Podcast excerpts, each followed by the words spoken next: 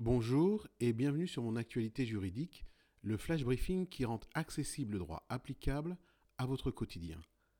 Aujourd'hui, nous parlons de coronavirus, d'isolement et des conséquences juridiques des cas d'isolement.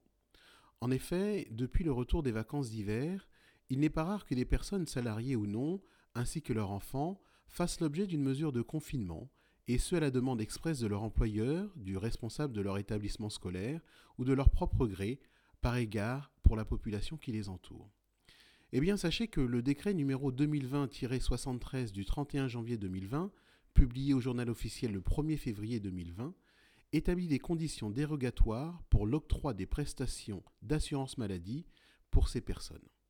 En effet, les personnes ayant fait l'objet d'isolement après avoir été en contact avec une personne malade du coronavirus ou d'avoir séjourné dans une zone concernée par un foyer épidémique de ce même virus et dans les conditions d'exposition de nature à transmettre la maladie bénéficient de ce régime dérogatoire.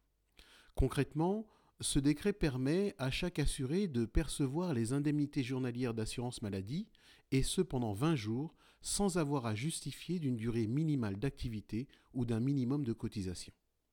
Le décret prévoit également que l'assurance maladie n'applique pas de délai de carence, et ce afin de permettre le versement des indemnités journalières dès le premier jour de l'arrêt.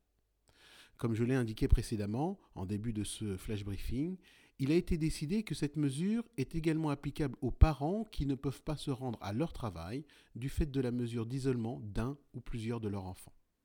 Pour l'instant, cette mesure dérogatoire est mise en œuvre pendant deux mois, à compter du 2 février 2020.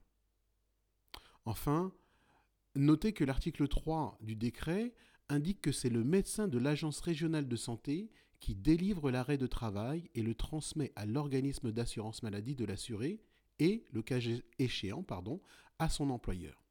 Par conséquent, si vous êtes concerné par une mesure de confinement ou d'isolement, vous devez prévenir l'agence régionale de santé ainsi que votre employeur si vous êtes salarié. Voilà, c'est tout pour aujourd'hui. On se retrouve lundi prochain. D'ici là, je vous souhaite tout de même une excellente fin de semaine.